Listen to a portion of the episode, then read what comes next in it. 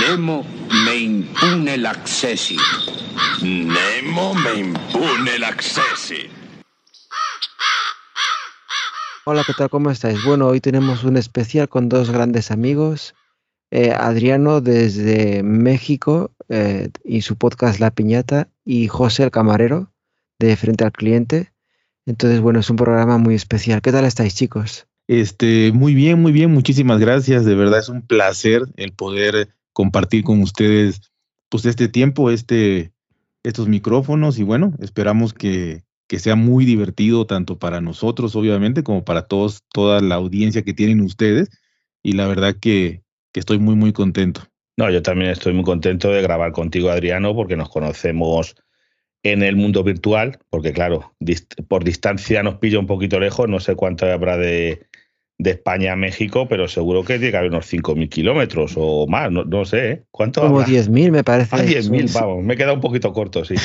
sí. No, no, estoy yo en geografía kilométrica muy bien. Sé dónde está perfectamente México, pero ve ya de medidas como los mapas engañan, que no están bien hechos, los mapas en dos dimensiones. Pero vamos, un placer porque nos conocemos así en el mundo virtual, yo creo que hace años, y, no habíamos grabado nunca, porque también es un poquito complicado por el tema de horarios, porque claro, aquí estamos en tres usos horarios diferentes. Jorge y yo lo tenemos un poquito más fácil porque ahí son, eh, Jorge, una hora menos, ¿no? Las nueve y algo, ¿no? Sí, sí, una hora menos que, en la península. ¿Y en México qué hora es? En México son las exactamente las 2.22, son siete horas menos de España y seis de, Inglaterra. Pues fíjate, sí, es un, es un cambio, un cambio horario, sí. Sí, la verdad que sí. Pues en el podcast de hoy eh, vamos a hablar un poquito de, lo que es la hostelería, las diferencias, hostelería o restauración, no sé ahora en México nos dices cómo se llama, eh, que hay entre los tres países, mm, así por, a ver qué, a ver qué sacamos. Sí, a ver qué se saca. Sí, pero primero el nombre, entonces. E, es verdad. ¿Cómo se dice en México así a todo el sector? Sí, en, México la verdad es que eh, hostelería yo en realidad nunca lo había escuchado. O sea, obviamente lo empecé a escuchar cuando, cuando empecé a interactuar con personas como ustedes, personas de España. Ya empecé a, a escuchar hostelería y obviamente a relacionarlo con lo que, con lo que aquí, aquí sería. Aquí la verdad que todo se le llama sector turístico, ¿no? Sector turismo. En realidad, ya para definir específicamente a cada área, ya cada una tiene un nombre. Por ejemplo, eh, camarero es muy, muy extraño. O sea, en general es mesero eh, para referirse a, todos los tipos de, Pues no sé, tengo entendido que hay, por lo menos en México, hay muchísimos tipos de, no solo de meseros, sino el mesero, el el garrotero, el de la comanda, el de no sé qué, o sea, hay muchos, ¿no? Pero en sí es mesero, ya si te vas al sector hotelero, pues ya es sector de hotelería, ya es la mucama, el, cama, el, el, lobby, el de todo eso, o sea, cada uno tiene su nombre específico y en general, si lo quieres abarcar, pues ya sería realmente este sector turismo, ¿no? Así, así, o sea, es muy, muy variado y a la vez muy general, no, no sé si me explico. Sí, pero e, el, garrotero, ese tiene un nombre bastante exótico, eh, escuchado desde, desde España, por ejemplo. Es que aquí, yo para mí, el garrotero es uno que tiene un garrote, que viene a ser un, un bate, una, una porra, y va pegando porrazos, porque aquí existe unas fiestas que ya que hay unas fiestas típicas de un no me acuerdo qué pueblo, que, hay, que existe el garrotero, que es uno que va por las calles disfrazado, pegando con un, gar, con un garrote, con, con una estaca. No sé, ¿qué, ¿qué, es un garrotero en México? Porque la verdad que eso sí que no lo conocía. Déjame, eh, déjame checarlo, porque te voy a decir también, eh, te estoy diciendo así nombres que, que, que, obviamente yo he escuchado y todo, ¿no? Así como las hostes, que es la que pues recibe ahí. Eh, y sobre todo el garrotero, yo lo he escuchado en bares y en antros, que se le dicen aquí, ¿no? Antros, antros es como bares, discotecas, pub, todo donde vendan alcohol y haya música y de todos, aquí se le domina antro. Y ahí he escuchado mucho la, la palabra garrotero, que creo que es el nivel más bajo. El garrotero, ¿qué es lo que hace, no? Por favor. El aprendiz, sí, una cosa como un aprendiz o algo puede ser, sí, claro. A lo mejor estoy mal, pero cuando yo vivía allá en México, creo, me suena que era la persona que se encargaba de, limpiar todo lo que son los platos, estaba allí constantemente limpiando y eh, vasos, o, me equivoco. Pero bueno, si lo confirmas. Es el, perdón, sí, es el, es realmente el ayudante del mozo. O sea, es ya lo más, lo más bajo, ¿no? Como dices tú, limpiar, ayudar, recoger, eh, lo, que, lo que sea, ¿no? Ese, eso es el, el garrotero, ¿no? O sea, lo más, lo más básico que hay, ¿no? Y de ahí hay más, más jerarquías, este, no sé cuál sea el gerente o así, pero sí, garrotero casualmente me vino a la mente y seguramente como allá de alguna u otra manera pues no se maneja, pues es interesante, ¿no? Porque eh, sí, pareciera una persona con un garrote, de hecho no sé por qué se llamará así. Sí, bueno, ya lo, investigaremos para el próximo podcast, nos vamos a poner la tarea de, ya buscaremos específicamente cuál es la definición. Y una cosa que quería empezar yo por un tema que el otro día lo hablaba con un con un amigo también que está que es cubano pero que está en Estados Unidos el, tema es el que aquí, por ejemplo, yo cuando vienen clientes de Inglaterra no tanto, pero de México, lo que nos gusta a los españoles, a los camareros de España, es que dais muy buenas propinas. Porque ahí en México yo creo que se dan buenas propinas. Pero yo no sé si ese sistema, si tú Adriano conoces, si ese sistema como en Estados Unidos, que los meseros, vamos a llamarlo así, casi no cobran sueldo y viven de las propinas. Eh, ¿Lleváis el mismo sistema que en Estados Unidos? Sí, mira, yo en realidad en Estados Unidos no tenía idea de que era así, pero eso les iba yo a mencionar, que eh, aquí en México la inmensa mayoría, y me atrevo a pensar en un 95% de todos los, los, los eh, camareros o los meseros que existen, no cobran ni siquiera un, un salario, ¿eh? O sea, realmente se está, se está luchando contra eso porque pues obviamente tampoco tienen ningún tipo de seguro ni de eh, sanidad, nada, nada. Entonces, pero obviamente sí es cierto que sobre todo, bueno, en restaurantes también, ¿no? Pero sobre todo en lo que es bebida de alcohol, o sea, bares, discotecas, pub, todo, todo, todo lo que sea así, la verdad es que se junta muchísima propina al final de la noche eh, de la madrugada y de verdad se, se reparten muy buenas cantidades. O sea, hay, hay, muchísimos meseros que ganan muy bien, o sea, mejor que cualquier profesionista y es solo por propinas. De hecho, eres, contratado así, o sea, te dicen, tú quieres venir, bien, ven y empieza, ¿no? Y, las propinas se reparten igual, imagínate, da para, da para los meseros y se reparte también al, cocinero, a la de limpieza, a, a todo mundo y da perfectamente. Entonces, es muy raro. Solamente en los restaurantes, digamos, de alto nivel o muy, muy caros, es donde obviamente el camarero está bien contratado, bajo ley, con contrato y con todo. Y aún así, aún así, todos te pueden decir, por muy bien que ganen en un restaurante, digamos, de, de, standing, ¿no? Por muy bien que ganen, siempre van a ganar más con las propinas, siempre. No, pues aquí ya te cuento en España, Ahora que nos diga Jorge qué tal, cómo es en Inglaterra, como él conoce, por aquí, mira, aquí no. Aquí las propinas, en un sitio como de trabajo yo, que suelen ser buenas propinas, ¿eh? porque hay sitios que no. Eh, aquí a lo mejor es un 5% del sueldo, para que te hagas una idea. Si yo gano mil euros en propinas al mes, al mes, no al día, al mes, puedo sacar 50 euros más. No, porque aquí las propinas es, mm, vamos a ver, es una cosa que es, nos, tú, tú pagas y tú si al pagar te han atendido muy bien, te han tratado fenomenal, pues puedes dejar una propina. Pero hay gente que la atiende fenomenal y no te deja nada. Y lo habitual es dejar, para que te hagas una idea, Adriano, eh, si son eh, la cuenta son 9 euros con 80, que te dejen 20 céntimos. No te creas que es una monedita, unos céntimos, una moneda, no, es ni un euro. Lo más normal en, eso, en el restaurante, eso es en la barra, en el restaurante, hombre, como son cuentas más grandes y a lo mejor son 200 euros la cuenta, pues te pueden dejar una, buena propina que te dejen 5 euros. En cambio, yo he, atendido a clientes mexicanos que a lo mejor en una cuenta de 400 o 500 euros te dejan 50 euros de propina, que eso es una maravilla. Sí, ah. fácilmente. ¿eh? perdón, Jorge, perdón. No, no, eh, solo era para, para, complementar que en México es que es parte, parte de la cultura, ¿verdad? La propina no solamente está en restaurantes, antros, eh, sino que es curioso porque también está, por ejemplo, en, el día a día, en las peluquerías, en, cuando vas a recoger la basura, en, vas a poner gasolina, ¿verdad?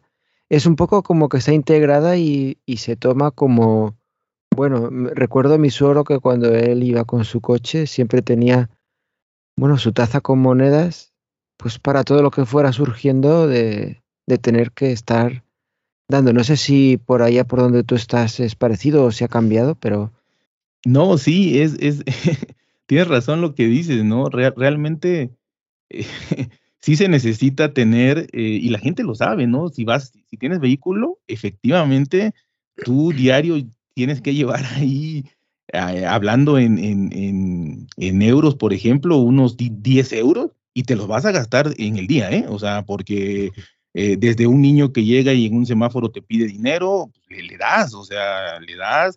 Si vas a la gasolinera, no sé en España, pero aquí tú no te bajas de tu vehículo, o sea, aquí tú, tú te paras y hay, un, hay una persona que también, valga la redundancia, esa persona tampoco gana dinero. Es, imagínate, entonces también te, está dando un servicio. Entonces tú no te bajas, tú nada más abres tu, desde adentro, abres tu, este, tu depósito, él le echa la gasolina, le dices cuánto y también le, le dejas su, imagínate, tú le estás dejando, por, sea de lo que sea lo que cargues, en, en euros le estás dejando mínimo 2, 3 euros. Y estamos hablando de que para México son 60 pesos, que en realidad ya es eh, pues, la mitad de lo que gana este, pues, la población en general. Entonces, eh, se deja mucha propina en las peluquerías, cuando te cortas el pelo, ahí el el peluquero tiene ahí su bote y dejas propina. En, todos lados, realmente en todos lados dejas propina y sobre todo en los restaurantes, pero a todos lados, si hay algún policía que, que cuida tu calle, aunque sea del, del gobierno, este, aquí, aquí se usa mucho como que te doy para el refresco, ¿no? Así se le llama, te doy para el refresco, pero es darle igual unos 20, 30 pesos, que son 2, 3 euros, así, ah, cómprate un refresco o algo así. Entonces, como dice Jorge, es una cultura, porque no solamente en el restaurante, y como bien dices, este, José, em, aquí estamos acostumbrados a dar el 15% como mínimo en cualquier restaurante, eh, taquería, fonda, que las fondas son lugares pequeñitos con una señora que hace comida así casera y, aunque sea poquito que pagues, le das el 15%. Eh, y la verdad es que en una cuenta, como tú dices, de 200, 400 euros, fácilmente un mexicano te deja 50, 60 euros sin ningún problema. Y aquí también, ¿no? O sea, como que eso ya lo tienes asimilado y es parte del presupuesto, ¿no? Que vas manejando. Sí, e, es tu presupuesto y además eh, no sé por qué te, te, sientes mal si no lo haces. Te da pena, te da, eh, hasta, hasta con el mesero tú, tú, tú te da pena. Es más, yo les cuento una anécdota, apenas eh, que pasó el día, eh, no, no, sé qué festividad hubo, pero salía a, a desayunar con, con, con, un par de, familiares y, desgraciadamente en, el, en un plato este, encontramos un cabello, cabello, y eh, aquí sí eso es un poquito más complicado, ¿no? Hay lugares donde te dicen, no, pues ni modo, ¿no? y hay lugares donde pues sí, te cambian el platillo, te piden disculpas o no te lo cobran o quieres otro. En este caso así fue, ¿no? Nos, nos, preguntaron, ¿no? Una, una, pena, este, disculpe, quieren otro igual o no le cobramos este o lo que sea. Y aún así, o sea, tú podrías decir es un mal servicio o ching, porque ya obviamente lo descubrimos a medio platillo, ¿no? Ya la persona se había comido la mitad.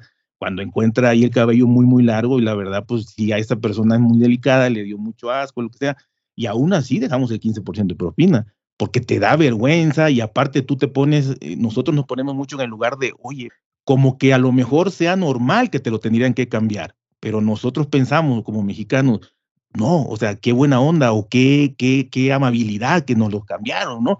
Cuando probablemente digas, no, pues eso era su obligación, había un cabello ahí.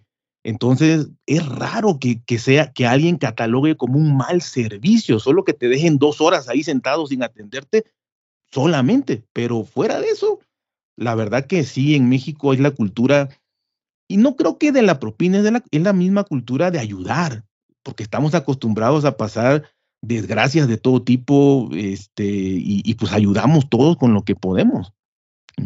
¿no? no, aquí en España, ya te digo yo, ahora que nos cuente Jorge qué tal allí, aquí en España eso existía antes. A ver, hace años, por ejemplo, las gasolineras. Hace años sí que tú ibas con tu coche y no ni te bajabas, iba yo un señor en la gasolinera que te echaba gasolina. Pero es que ahora aquí en España no te echa gasolina, vamos, en una de cada 60 gasolineras o 50 eh, te sirven. Lo normal es que te sirvas tú y hay alguien cobrándote. Hay alguien dentro de la gasolinera en, un, en una tienda que venden cosas y te cobre. Y a ese no le vas a dejar nada de propina. O, o en alguna gasolinera ya ni siquiera hay nadie. Hay una máquina, tú tienes que meter billetes o pasar, pasarte la tarjeta y son gasolineras que llaman desatendidas, que tú estés la gasolinera en medio, tú vas hecha, entonces aquí en España propina y las peluquerías tampoco. Aquí el único sitio que se deja propina yo creo que son los restaurantes y como mucho, mm, a lo mejor los taxistas siempre tenían la costumbre de comer sabía, pero yo creo que tampoco mucho ya.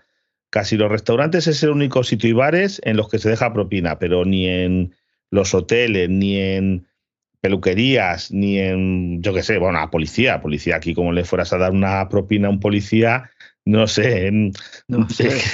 te darían como un soborno o algo. En Inglaterra, ¿cómo va la cosa, Jorge?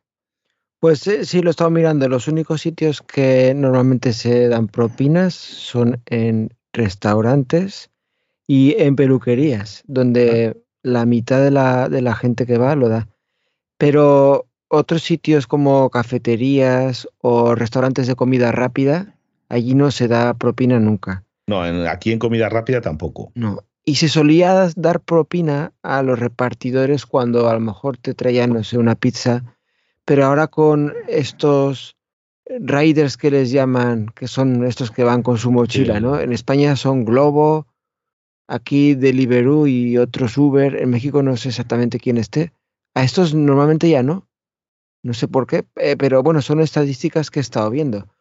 Se suele dar el 10% de, de, la propina, sí, del monto. Y, había una cosa curiosa, que es que en ciertos restaurantes, cuando son más de cinco personas, o pues ya automáticamente te pone, se incluye un servicio opcional de propina, pero ya te, en la factura, ya en el ticket ya te lo dan. Entonces, si tú no quieres darlo, pues ya tienes que estar lidiando, poner un poco la cara de vergüenza de decir, oye, ¿me, puedes quitar la propina, por favor? Aunque en realidad, bueno, si, tú no la quisieras dar, pues estás en tu derecho, ¿no? Pero pues te ponen ya en la situación. Y, y la propina se puede dejar en efectivo sobre la mesa u otras veces eh, se hace como en silencio, ¿no? Como te dan la terminal para pagar con tarjeta y allí ya te pregunta, ¿quiere añadir propina? Y no sé, es como que también te manipulan un poco porque cuando si tú le dices que no, devuelves eh, al, camarero, devuelves eh, el terminal y ya él le consta, este no da propina. Y queda como por escrito y bueno, bajas la cabeza y... No, aquí te cuento, aquí, aquí por ejemplo, eh, donde el trabajo, eh, lo que se ha perdido mucho de las propinas es de que, de que la gente paga con, con mucho con tarjeta. Porque tú puedes dejar propina con la tarjeta, pero mucha gente, mm, si a lo mejor antes te dejaban propina eh, lo que es en el restaurante, uno de cada, bueno, no te dejaba propina, mejor uno de cada cinco, ahora mismo como paguen con tarjeta, es raro que uno de cada cinco te la deje. O sea, con tarjeta se deja mucha menos propina que en efectivo, porque en efectivo, ya te digo, era pues eso, te sobraban a lo mejor un euro, dos euros, pues la gente lo dejaba en monedas se llevaban los billetes y dejaba por las monedillas, pero con la tarjeta se ha perdido un montón. Sí, yo, cuando estaba en México creo que conocí, al principio iba con mentalidad española y digo, ¿qué voy a estar dejando yo propina? hasta que aprendí que mucha gente dependía de, de las propinas. Y hablé con una persona que decía, yo en México jamás dejo propina, porque es como seguir la corriente a, al sistema que las personas deberían estar cobrando sueldos justos y no estar dependiendo de propinas. Bueno, eso es un mundo ideal. Pero llegado a la situación dices, es muy difícil cambiar. Y si no dejas propina, en realidad estás haciendo más daño. No, hombre, es que lo que no. vamos a ver, lo suyo sería que la gente cobrase su sueldo. Aquí en España, la hostelería tampoco creáis que eso, porque aquí hay mucho fraude. Sobre todo aquí el mayor fraude es de que los camareros en muchos sitios eh, les tienen contratados para trabajar solamente 10 horas a la semana, por un ejemplo, pero realmente hacen 50 horas a la semana. Eso es muy habitual, o 60 horas a la semana, muy habitual. ¿Y qué pasa? Pues que en, en el sueldo, la nómina, les pagan legalmente solamente esas 10 horas y el resto se las pagan en billetes, que lo que es dinero negro, que no está reflejado. Eh, pues es un problema muy grande cuando hubo la pandemia, porque claro, esa gente no cobraba del gobierno nada que lo que era legal, dejó de cobrar lo otro. Y en sitios como Estados Unidos o en México, que no les paguen. Claro, imagínate que un camarero en México, o que en Estados Unidos lo está estudiando y es más o menos igual, se cae por el pobrecito y se rompe una pierna, se queda sin un duro hasta que pueda recuperarse. ¿Verdad? Más o menos, Adriano. Sí, sí, no. La, verdad es que, eh, te digo, el 95% de, de, de, esas personas no tienen absolutamente nada. Y, y obviamente nosotros pues lo, lo, sabemos y yo creo que también es parte ya, ya de esa idiosincrasia, pero, pero en realidad sí es injusto, es injusto porque aunque sea con el salario mínimo, que, que, honestamente no te alcanza para nada, el salario mínimo son 150 euros al mes, para que se den una idea, el salario mínimo. Pero por lo menos, si llegas a poner eso, o sea, si llegas a contratar a alguien con eso, lo das de alta en, en, la seguridad social, con el salario mínimo, pues bueno, eh, más que esos 150 euros que te, que, te pueda ayudar, aunque sea para el transporte, eh, realmente eh, por lo menos ya le garantiza que esa persona tiene seguridad social, que es pues salud, eh, vivienda para poder acumular puntos para comprar una casa, digo, en 30 años, 40, lo que sea, pero bueno, está ya en el sistema, está ahorrando también su afore que le llaman aquí o su para el retiro, su, cuenta para el retiro, eh, muchísimas cosas, ¿no? Que, que, son beneficiosas y que además también benefician a su familia, porque al estar dado de alta tú, no sé, no sé en sus países, pero al estar dado de alta tú, puedes meter a tu esposa, a tu, si tienes cinco hijos, a tus cinco hijos, a tu padre, a tu madre. Entonces, realmente con, tú que estés asegurado, aseguras a toda tu familia. Entonces, eh, pues la verdad es que, que eso, eso debería ser lo justo. Que 150 euros no le alcancen para nada, perfecto. Pero acostumbrado ya a las propinas, pues sería lo ideal, ¿no? No, pues sí, aquí en España, aquí en España tus padres no, aquí sí estás tú asegurado, lo único que te aseguras es tú y puedes asegurar a tu mujer, a tu esposa y a tus hijos, pero por ejemplo no puedes asegurar a tus padres. Eso aquí en España, eso se tiene que buscar la vida por su cuenta. Oye, y al final, Jorge, eh, ¿cómo hay en Inglaterra cuánto es lo normal de una propina en un, yo qué sé, a un restaurante bien, tú vas a comer, cuánto te cuesta, yo qué sé, en libras, eh, 100 euros una comida, eh, ¿cuánto debes de dejar de propina para quedar bien? Pues yo creo que mínimo un 5% sería. Eh, en los sitios que son más caros, paradójicamente parece que, que tienes que dejar más. Eh, y es donde pones entre un 10 y un 12%, pero yo creo que mínimo un 5%. A veces, pues, pues sí, yo a veces voy con la mentalidad de, no sé si a lo mejor han sido 20 libras una comida para dos o así, pues puedo dejar yo una libra que sí sería como un 5%, pero sí se ve medio rascuacho, como medio tacaño. Yo creo que quizá un 10% es lo más saludable. Ah, pues muy bien. No, no, aquí, pero te, una cosa, pero te lo pone en, la, en el ticket, o sea, tú si te dan un ticket de eso, te pone eh, la propina, porque yo he ido, por ejemplo, a sitios, eh, a ver, ¿dónde he estado yo que te lo pusiera? Bueno, es que con los países que he estado no te lo ponía, pero en, en el crucero, yo hice un, hice un crucero hace años y ahí sí que te ponía, te ponía, si un café costaba un euro cincuenta, te ponía propina, tanto. O sea, venía ya incluida en el ticket y tú pagabas, o sea, venía puesta. La vas a pagar sí o sí. Ya. No, aquí solamente cuando es más de quizá 10 personas. Ahí, cuando casi te, que te, viene, pero si no, no. No suele venir. No suele venir. ¿Y en México te viene, Adriano, o tienes que calcular tú, o te viene indicado en la nota? Mira, yo, me imagino este, que en lo del crucero, me imagino que fue porque eran aguas internacionales, entonces ahí pues como que no impera ninguna ley y, por eso te lo pusieron, ¿no? Eh, para hacer nada más esa, esa, acotación, creo. Eh, en México, mira, no sé, no sé en realidad. Eh, bueno, sí somos un, pueblo, digamos, por así decir, una nación que sí ayudamos mucho por, por todos los, pues vivimos en, en, en una zona muy sísmica, se han de haber enterado alguna vez de algún terremoto espantoso que ha pasado y, y la gente ayuda mucho y, sobre todo es curioso porque es la gente más pobre, la gente más pobre ayuda muchísimo más que la gente pues que, que tiene más posibilidades. Entonces, quizás sí somos un poquito dados a ayudar, no lo dudo, pero también hay una cosa y esto quiero tocarlo ahorita que me preguntaste porque es cierto también hasta hace dos años, aproximadamente dos años o antecito de la pandemia, eh, no había regulación sobre la propina. O sea, cualquier restaurante, si se le antojaba ponerte el 20%, te lo clavaba ahí en la nota. O sea, ya te decía, este, vas a pagar eh, dos mil pesos, que son 100 euros. Vas a pagar 100 euros y ya te venía ahí más 20 de propina y no había de que no quiero, no, no, no, era, era que, pues, ¿para qué te metiste a ese lugar, no? O sea, ya. Y sobre todo lugares turísticos, no, hombre, ahí te, te sangraban impresionantemente. Entonces, yo creo que eh, como eso tiene, repito, dos años más o menos, pues también nos acostumbraron, ¿no? O sea, nos acostumbraron a que tú ya, tú ya al ir a, cualquier restaurante, a cualquier este, centro de diversión, a cualquier bar, lo que sea, tú ya sabías que tenías que llevar para la comida y para la propina, porque era obligatoria. Entonces ya lo sabías. Estamos hablando de que así fue probablemente, no sé si 50, 100 años, lo que hayan sido, pero yo, pues yo ya nací con eso, o sea, era propina, propina, propina, y mis padres me acuerdo también, o sea, que tienen un buen tiempo. Entonces, eso también te acostumbra, o sea, te, te obligan y te acostumbras.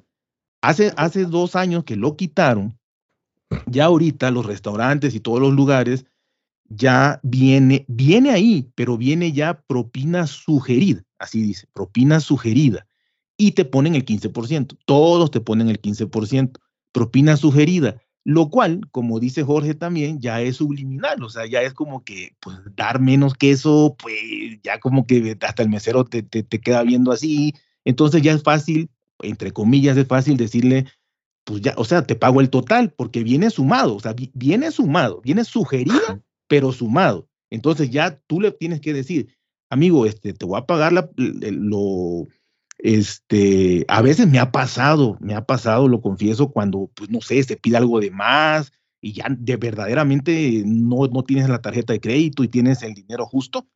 Eh, me ha pasado que, que, que, sí, con pena le tengo que decir, mira, te voy a pagar lo que es y yo aquí te dejo propina aparte, o sea, porque no, o sea, no te voy a dejar el 15%, ¿no? Entonces, ya pago lo que es y ya le dejo lo que, ahora sí que lo que me quedó, ¿no? Pero en realidad eh, lo puedes hacer. Pero en realidad al ponerte ya propina sugerida del 15% y sumado ya en el total, pues es como que pues ahí está, ¿no? Ya. Bueno, pues ahora quería eh, preguntaros una cosita que, porque aquí en España, mira, el otro día lo hablaba, eh, ¿quién trabaja de mesero? ¿Quién trabaja de mesero en, en Inglaterra, Jorge? Me refiero ¿Qué, qué país? Es que eso lo decía mi jefe, oye, ¿quién limpia ahí las casas? ¿Quién trabaja de mesero? Pues aquí en España, por ejemplo, donde trabajo yo, la mitad de, la plantilla, y aquí no somos muchos, son gente inmigrante. ¿Por qué? Porque es un trabajo muy duro y no lo quieren los nacionales del país, pues no quieren ese trabajo. Son unos trabajos, vamos a llamar, que no los quiere nadie, eso, de barrendero, de, de limpiador, ya te digo, limpiar casas, son esos trabajos cuidar ancianos, no los quiere casi nadie y por el motivo ese, pues lo hacen, muchos de esos trabajos, pues los terminan realizando gente inmigrante. En, Inglaterra, ¿cómo está la cosa? Más o menos, mm, yo diría que parecido. Eh, estaba viendo que los sueldos medios de los camareros, y estoy hablando de camareros, hay muchos otros puestos, está entre eh, en las 16.000 libras al año. Que no sé cuánto es mucho para Inglaterra, ¿eh? ¿eh? Que no es un gran sueldo para el nivel de vida. Para Inglaterra, no, no sería como eh, el primer decil más bajo sería como el 10% de la población gana eso, el 90% gana más de esa cantidad. Eh, creo que es más, bueno, el sueldo mínimo un poquito más. Entonces, en mi experiencia, sin haber hecho investigación, por ejemplo, en cafeterías, si te vas a cafeterías que son en sitios como bibliotecas, librerías, que ahora aquí parece que está bastante de moda porque, no sé, la gente debe leer menos y lo, tiene que complementar con, las cafeterías. Pues ahí te encuentras polacos mayoritariamente, italianos, algún español también, eh, y a lo mejor están estudiando o acaban de llegar al país y para aprender inglés y para ir integrándose, pues allí. Luego, si te vas a restaurantes o cafeterías que están en grandes centros comerciales, que eso también es bastante común, es bastante, es, esa tradicional. Vas a hacer la compra y comes en el, supermercado. Ahí me da la impresión de que suele ser gente más mayor o inclusive son los propios que trabajan en el supermercado que los van rotando y a veces trabajan en, esa cafetería y suelen ser gente ingleses, eh, pero ya cerca, más de 50 años o cercanos quizá a la edad de jubilación y, y en restaurantes, bueno, ya si te vas a los restaurantes indios, pues suelen tener gente de la India. Eh, y los italianos suelen tener gente italiana. Eh, más o menos así. Ajá. Y bueno, en México, ves, ahí sí que lo veo que seguramente, pero bueno, dinos, Adriano, ahí, ¿quién suele coger el trabajo de mesero? Que no es un trabajo, ya te digo yo, que se pegará a la gente por, por trabajar de ello. Sí, no, realmente aquí ocurren dos, dos situaciones eh, muy, muy eh, opuestas, ¿no? Eh, aquí realmente en los lugares pequeños, restaurantes pequeños y, demás, de comida rápida y todo eso, realmente son, son personas o muy, o muy necesitadas, muy, muy, muy pobres, digamos, que, o que no pudieron estudiar Mm, una profesión o que ni siquiera llegaron a una educación media o algo así, son los que terminan eh, haciendo el trabajo de, meseros. Eh, o sea, no es un trabajo que, nadie diga yo quiero ser mesero, ¿no? O sea, es la necesidad que te obliga a, ser mesero eh, en México, en, en la inmensa mayoría del país. Ahora, si te vas a los centros turísticos, porque aquí en México eh, casi, o sea, casi no hay migración. O sea, sí es cierto que en México vive muchísima gente eh, de Estados Unidos, de Canadá, sobre todo, y mucho europeo, pero ya gente mayor jubilada. hay, lugares muy bonitos donde, donde vive esa gente, eh, pero esa gente obviamente viene a, vivir y a disfrutar la vida, ¿no? O sea, no, no hay migrantes que van, a, que van a trabajar, aquí es puro mexicano, ¿no? el migrante pasa, pero quiere ir a Estados Unidos, o sea, no se quieren quedar aquí. Entonces, si te vas a los centros turísticos, por ejemplo, Cancún, todo lo que es la Riviera Maya, o sea, lo que rodea Cancún, o a Los Cabos, por el lado del, del norte ya pegado a, California, esos lugares en, realidad, eh, si tú caminas por ahí, eh, honestamente todo está en inglés. Eh, de hecho, para que te acepten peso mexicano es raro, tienes que cambiar tus pesos por dólares y demás. Entonces ahí sí, ahí sí yo tengo hasta, hasta amigos que pues con profesión y, en posgrados y lo que sea, que por alguna razón les fue mal o, los corrieron del trabajo y te vas, o sea, te vas a Cancún, te vas a Los Cabos y, verdaderamente son propinas de 100, 200 dólares por mesa, por servicio. Entonces, realmente ahí sales en una noche de, trabajas en un bar, trabajas en, un hotel, trabajas en, Ah, porque en el hotel también, en el hotel, o sea, hasta el que te lleva las maletas le dan 10 dólares, el que cualquiera, cualquiera. Entonces, eh, mucha gente profesionista eh, le va muy, muy bien de, meseros en, los centros turísticos, ¿no? Porque es puro extranjero y es puro dólar. Pero en el 90% del país, la verdad es que hay gente que, que por necesidad está, está de mesero, ¿no? No, no, sí, ya te digo yo que no se pegará a la gente, porque es un trabajo. Yo que lo llevo es, es duro porque, pues eso, porque tú trabajas cuando se divierten los demás. Eh, son fines de semana, son festivos, es altas horas, no, no, no se pega a la gente por trabajar en esto, ya te lo digo yo. Y ahí, bueno, en Inglaterra, pues igual, ya me imagino que, que es eso, que no, que con esos sueldos y con las condiciones igual. Porque sí. ahí, pues, que va a ser una cosa parecida. Habrá mucha gente que lo tome como un trabajo inicial, intermedio, mientras estudian para complementarse, igual que el que a lo mejor trabajaría eh, en una cadena de comida rápida, que bueno, duran poco. Y nosotros que son, cuando vamos a alguna cafetería siempre vamos a dos o tres, las mismas, y vemos mucha rotación de personal. A lo mejor hay dos o tres que están siempre y, más o menos los conoces, pero llega gente nueva y gente joven, dura un poquito y ya se va. Yo creo que, salvo en estos sitios que te digo que son curiosos, eh, los supermercados, pero pues deben tener otro Sí, ves, aquí en lo que dices tú, eso, aquí los supermercados no suelen tener ese sistema que dices tú. Los únicos que lo tienen son quizá los IKEA, la cadena sueca IKEA de muebles sí que suele tener dentro de lo que es el, el supermercado una cafetería, pero otros sitios grandes, a lo mejor al lado, al lado hay, pero no, que, no es de la propia cadena, ¿me entiendes? A lo mejor vas a un centro comercial y sí, hay tiendas y hay sitios de, comida, pero no es lo habitual que dentro de un gran supermercado, dentro de él tengan una, una cafetería, por llamarlo así. Y en España se ve casi lo de Ikea como una excentricidad, ¿no? Se ve como están medio mm. locos estos suecos que tienen sus albóndigas y todo. Eso, eso, eso es raro, es, es un caso raro. Y en México, no sé, tienen restaurantes así en, en los supermercados. Bueno, hay. Luego nos cuentas de los, de los tianguis. en, los, en los supermercados, eh, sí, en todos, ¿eh? En todos tienen, pero no cafeterías haz de cuenta que en todos los supermercados te venden, por ejemplo, comida ya hecha, o sea, un pollo rostizado, un pollo este, a la leña, lo que sea, sobre todo pollos, que es lo más sencillo, ¿no? Y algunas ensaladas y algunas cositas, pero en todos los, centros comerciales, eh, los supermercados, perdón, los supermercados.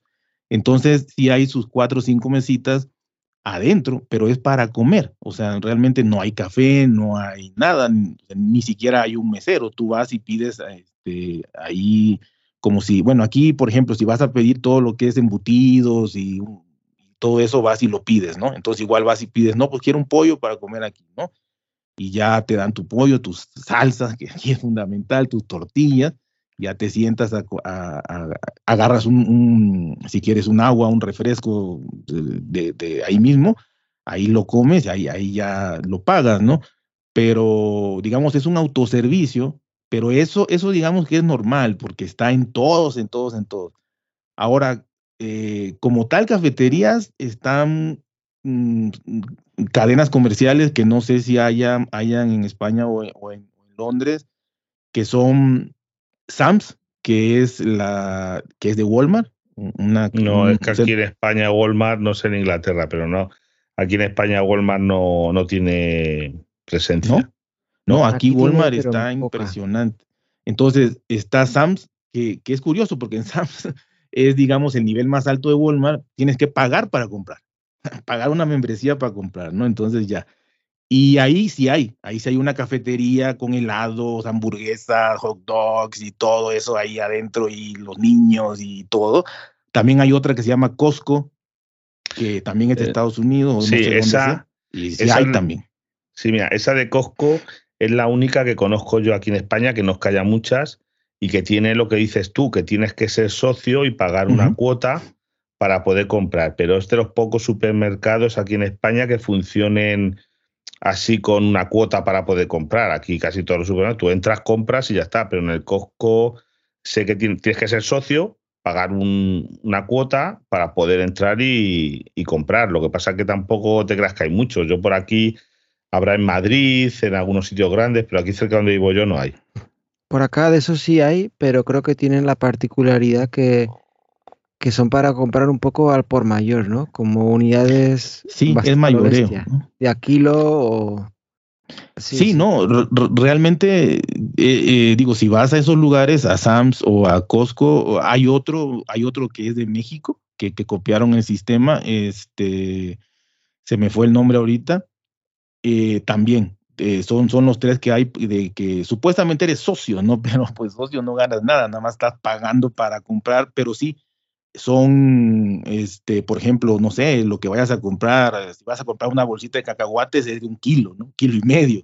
O si vas a comprar papel higiénico son 60 rollos, ¿no? Entonces, pues sí, vas, vas como que la gente que va a hacer su despensa, digamos, para 15 días o un mes, entonces eh, es, lo que, es lo que hace, ¿no? Y, y, nada más, eh, como un dato curioso, hay una tienda que también, si no, no sé de dónde está, yo me imagino que de Estados Unidos, porque aquí la influencia de Estados Unidos, pues es como hay un dicho mexicano, ¿no? Que dice tan, tan lejos de Dios y tan cerca de Estados Unidos. Este, y, es la verdad. Eh, eh, está una tienda que se llama CIA o CNA, mm, no sé si hay por allá, pero en esa tienda yo me acuerdo que era, era rarísimo y fue así algo, algo espectacular porque eh, muy diseñada para jóvenes, venden ropa, pura ropa, eh, discos, antes vendían discos, no sé ahorita, pero en, general es ropa, ¿no? Para niños y jóvenes. Y ahí, en medio, en medio de esta tienda grandísima, este, había un bar, un bar. O sea, ahí podías tomar cerveza, la música era fuerte, podías tomar cerveza, eh, todo tipo de snacks, ¿no? Papas, este, de, de mil formas, antojitos, todo esto pero alcohol, o sea, hay gente salía borracha de ahí. Y muy curioso porque una tienda de ropa, ¿no? Este, es lo único que conozco que vendían alcohol en una tienda de ropa. No, pues mira, aquí en España CIA sí que sí que también existe porque CIA es de origen, yo creo que noruego o algo así. CIA yo creo que es de origen noruego, la, la, matriz empezó por ahí. Eh, y aquí la hay, pero aquí sí venden ropa. Es como, como puede ser aquí Zara, que es de origen español, que es del grupo Inditex, que seguramente en México. Bueno, Zara sé que en México tiene. Sí, hay muchísimo. También. Eso es de español, pero es eso. Pero CIA yo creo que es de origen eh, noruego. Y también hay en Estados Unidos CIA y eso, pero vamos. En Inglaterra no sé CIA si habrá. No me suena, ¿eh? No, pues es eso, es una C, una I de esta comercial, ahí que parece un 8, y una A. Sí, luego, luego me he dado cuenta que sí es la misma marca, pero cambian el nombre, no sé exactamente por qué, para adecuarlo quizá más a la fonética. Ah, o... Puede ser. sí, eso me pasa con, con, los coches, por ejemplo. ¿Sabe? En España está la casa Renault y yo digo, aquí, qué raro que no haya coches Renault, que no lo he visto, pero luego viendo el símbolo, aquí se llama, me parece Bauhaus o algo así. Eh, no, yo creo que lo que dices tú de Bauhaus es Opel. Ah, Opel. Ah, pues en lo que es en España Opel, eh, yo creo que es el que es en Inglaterra, eso, Bauhaus o una cosa así. Sí, algo, así. Pues mira, sí, mm. será ese. Sí. Que sí, que son cosas políticas, yo que sé, de antiguo que empezarían así y serían más, más eso, porque los coches. Eh, igual, eh, yo qué sé, aquí en mexicano no, pero por ejemplo yo sé que SEAT, porque yo tengo un coche SEAT y hay mucha gente en grupos de internet que SEAT, por ejemplo, sí que manda muchos coches a México. En México se ven, yo creo que, bueno, Adrián no lo dirá, pero coches de la marca SEAT sí que se venden allí. Sí, sí, sí, sí, sí, sí se venden. En un inicio, en un inicio, digo, no sé si sigue siendo así. Este, llegaron muy, muy fuerte, o sea, llegaron muy fuerte como aquí llegaron, fíjate, como una submarca, eh, digamos, de menor categoría de la Volkswagen. No llegaron como, como carros es que pertenece, español. Pertenece.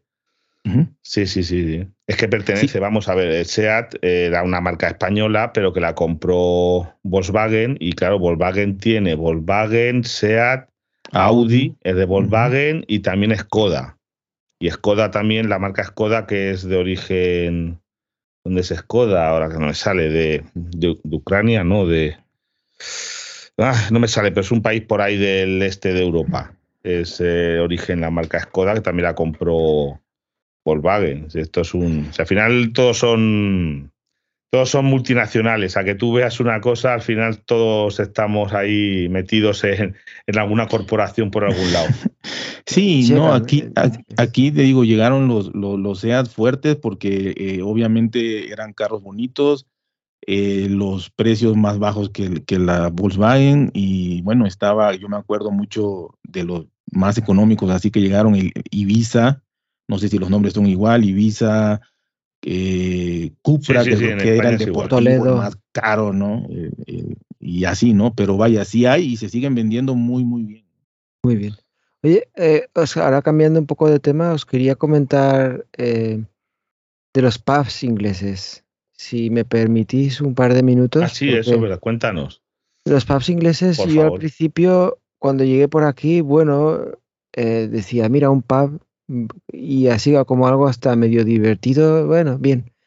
Pero luego rascando un poco, eh, te das cuenta de que verdaderamente los pubs aquí es que es, son fascinantes. La historia es impresionante. Eh, pub viene de la palabra, bueno, de la frase public house, como una casa pública. Y bueno, igual hace en el siglo XVI o por ahí estaba leyendo que eh, la gente hacía sus cervezas caseras en casa y cuando tenía bastante, pues la vendía en su hogar. Eh, y así empezaron los pubs. Eran casas privadas que se abrían al público de vez en cuando y se hacían como casas públicas. Y los pubs tienen nombres, bueno, puedes encontrarte nombres muy extraños y esas casas públicas a lo mejor eh, escogían una, anécdota o algo tradicional o único que les había sucedido a los habitantes o algo que había sucedido, que alguien se había caído en un pozo, por ejemplo. Eh, por ejemplo, había un caso que un pub tenía un pozo que se cayó alguien y entonces nadie se enteró hasta que un día fueron a recoger agua y encontraron allí a, a la persona, ¿no? Y ya lo llaman el, la cubeta o el cubo de el cubo sangriento. O otro, bueno, tenían otro como La casa en ruinas, El, el hombre de tres patas, eh, y, y, normalmente tienen piezas de arte porque tienes el nombre del pub y luego como en perpendicular un, un cuadro así completamente regular, un rectángulo, sí, un rectángulo sería y con un dibujo bastante artesanal, ¿no? Esos son los pubs tradicionales. Luego tienes los pubs eh, que a lo mejor los ha comprado una cadena y los hace todos iguales. Y es donde a lo mejor, bueno, son los que están más de moda y tal. Pero los pubs normalmente eran solamente para beber cerveza. Rara es la vez que te van a servir agua.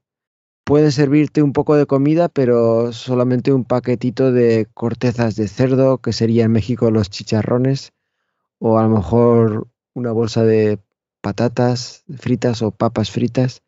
Eh, si tienes suerte te van a servir eh, un poco de ginebra y, a y ahora están evolucionando y lo que tienen es lo que llaman comida tradicional de pub. Que hay como, luego podéis decir cuál es la comida tradicional allí. Bueno, eh, es casi imposible, ¿no? En, países como España o México, tan diversos gastronómicamente. Pero Inglaterra, como tiene una, una cocina muy pobre, al menos en mi opinión, sí se puede decir una lista de los platos más tradicionales. Y el primero que se lleva la palma es, lo llaman eh, el, guisado del domingo, que es el Sunday roast, que viene a ser un poco de pavo, mm, cordero, en algunos sitios hasta te ponen ciervo, eh, asado, con una cosa que se llama el Yorkshire pudding, que es como una especie de Mm, panecillo cilíndrico y salsa gravy, que la salsa gravy, creo que en español también se llama gravy, está hecha como con jugo de carne y verduras, así cuando lo asas sale ese caldito y lo utilizan. Luego tienen los pasteles de carne, el fish and chips, el, el curry de chicken tikka, que aunque parezca un plato indio, me parece que es puramente inglés. Las patatas asadas, el desayuno de todo el día y, bueno, una serie de cosas así, ¿no? Y bueno, esta es la introducción más o menos de, de los pubs. E, es, fascinante, sí, porque cada uno tiene su historia local y es una pena que ahora también con esto de la crisis energética muchos se vieron en la obligación de cerrar porque eran verdaderos nexos de unión local. Yo creo que todavía queda bastante de eso, no sé, ha pasado.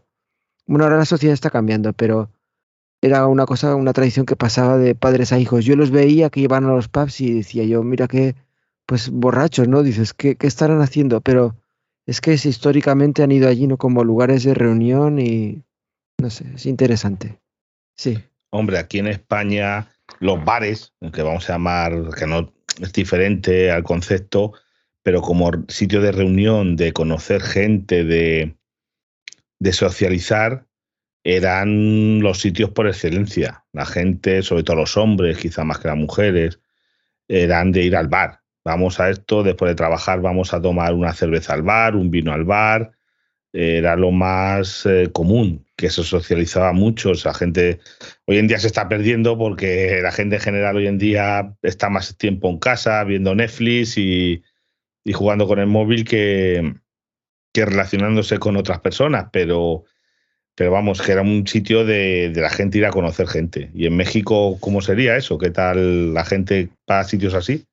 Sí, la verdad que, este, bueno, aquí eran las cantinas, aquí eran las cantinas, eh, no tanto bares. Eh, las cantinas mm, prácticamente dejaron de, de, de, existir, o sea, hay, hay muchas, pero eh, digo, para lo que había, yo creo que ni el 10%, porque se asoció mucho a que, a que ya era un lugar anticuado, a que iba pura gente a, emborracharse y gente mayor, pero eso era, esos eran los lugares, digamos, tradicionales donde iban, iban los señores a, conocer más gente, a convivir y, y, demás, ¿no? Que tenían su barra, que tenían, este, pues igual sus mesas y todo, ¿no? Pero pero iban netamente a, beber. O sea, ahí ni siquiera había nada para picar, ni para comer, ni nada.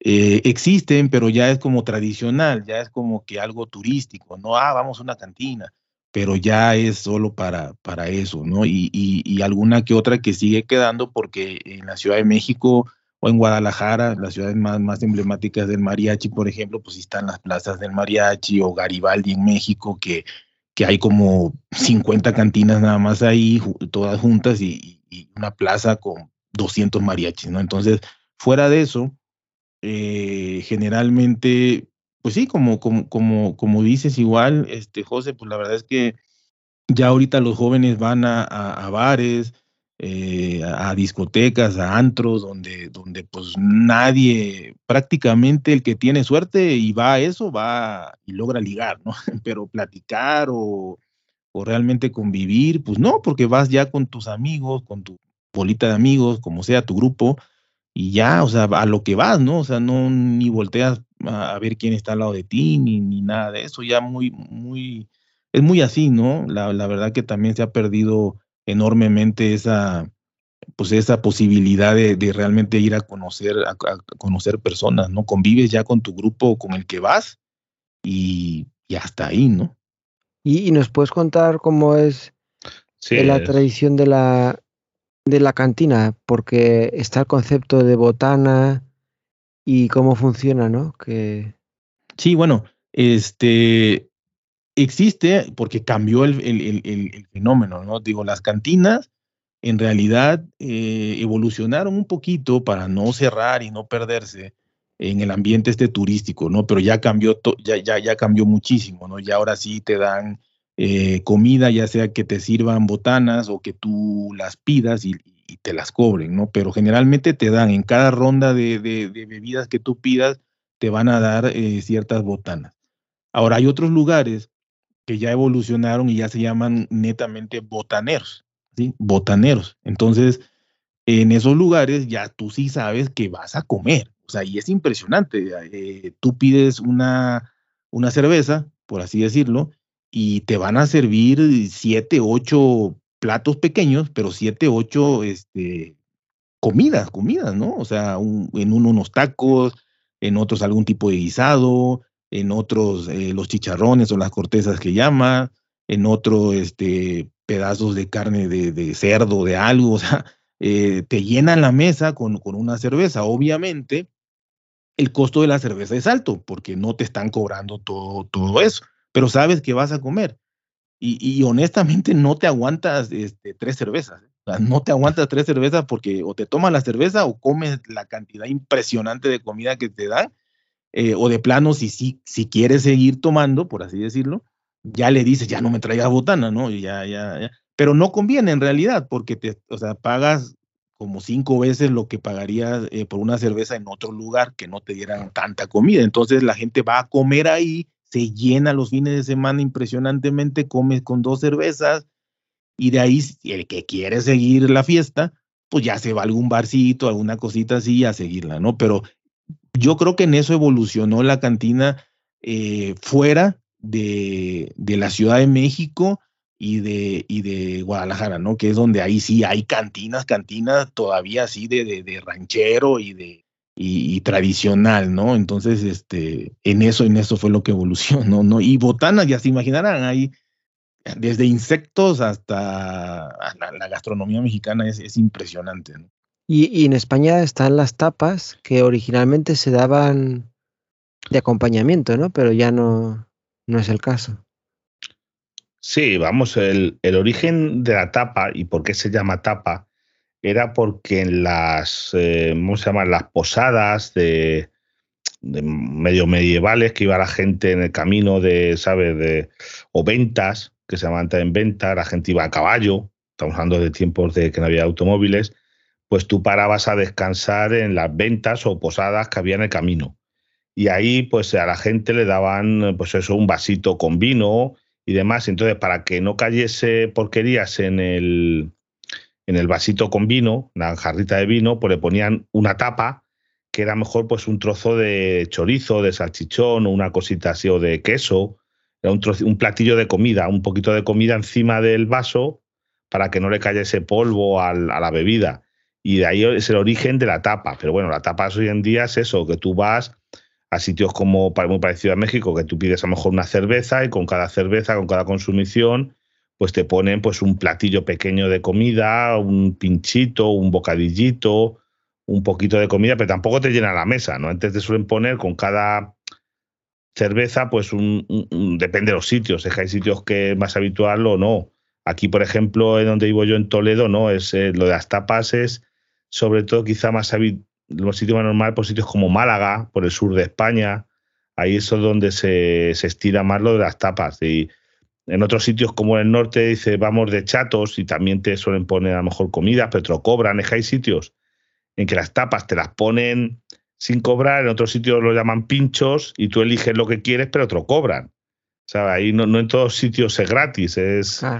Eh, yo por ejemplo de trabajo no ponemos tapas, ahí lo único que te ponemos es tú pides una cerveza, una Coca-Cola y te podemos poner cuatro aceitunitas, unos panchitos, cuatro patatitas fritas, es lo que damos de regalo. Lo demás de comida lo tienes que pagar. Muy bien. Sí, aquí en Inglaterra creo que alguna vez dan unos cuatro o cinco cacahuates también y, ya está. No, no, suelen dar nada. Y oye, Adriano, una cosa que esto... Dime. No, eh, una cosa seguro que no hay en España y en México eso, en, España y en, Inglaterra son las pulquerías. Que bueno, que cada vez queda menos también, ¿verdad? Por allá. No, ya, mira, ya casi no hay, ya pulquería sí debe haber solamente en la Ciudad de México, solamente ahí, y probablemente unas 20, 10, que, que para la Ciudad de México no es nada, ¿no? Eh, pero las pulquerías sí, esas sí son totalmente tradicionales.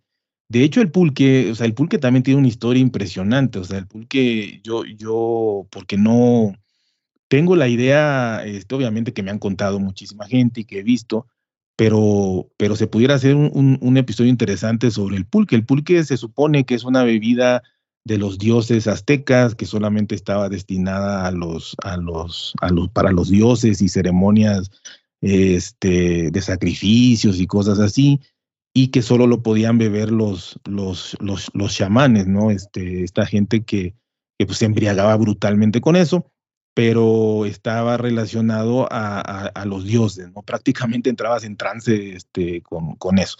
El, el pulque en realidad, pues ya ahorita las pulquerías que quedan, que son muy pocas, sí es un lugar mágico, ¿no? Es, es como, como también otra cosa aquí impresionante que, que, todos los turistas, pues de alguna manera quieren ir, es, ir a, una lucha libre, ¿no? A una función de lucha libre, que es, un folclore impresionante. Realmente la pulquería sí le queda ese aspecto eh, antiguo, eh, viejo, un, local o una casa eh, vieja, vieja, casi que, se derrumba. Las sillas, todo lo que es el mobiliario muy viejo. Generalmente la gente se sienta en la barra, digo, sí, se sienta en la barra. Y ya evolucionó mucho porque también eh, la gente que tomaba pulque era la gente más humilde y más pobre porque era lo más barato, era lo más barato que había para emborracharse. Entonces, toda la gente humilde que salía de trabajar en los años 50, 40, iban a las pulquerías a, a, convivir y, y, a emborracharse, ¿no? Eh, eh, repito, te, te, vendían ahí era a granel, o sea, tenían así sus, sus botes eh, y, y, lo que, lo que pero, llevaras de, de, de, moneda. Pero puedo pero, interrumpir, porque igual, sí. igual aquí la gente no, no, sabe muy bien lo que es el pulque. No sé, tú, José, sí lo, lo conoces Yo más no o menos. Lo sé. Ah, bueno, pues, no lo había ido en la vida, no sé lo que ¿De qué está hecho más el o menos? Pulque, el pulque está hecho de eh, una, bueno, es, es, es, la fermentación del, del maguey, el, el, maguey y el agave. El agave es con lo que hacen el tequila. Este, es una planta grandísima, grandísima, que en extensión puede medir tres metros eh, de diámetro o cuatro. Eh, y esa, esa planta es de, lo, de donde hacen el, tequila, ¿no?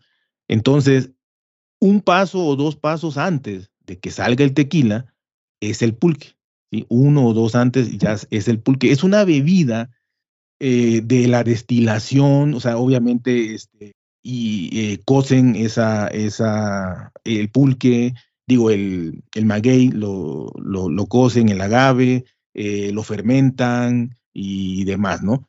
Y ya lo que sale, ya la bebida que sale, es una bebida color blanca, no transparente, blanca, o sea, blanca como la leche así blanca, espesa.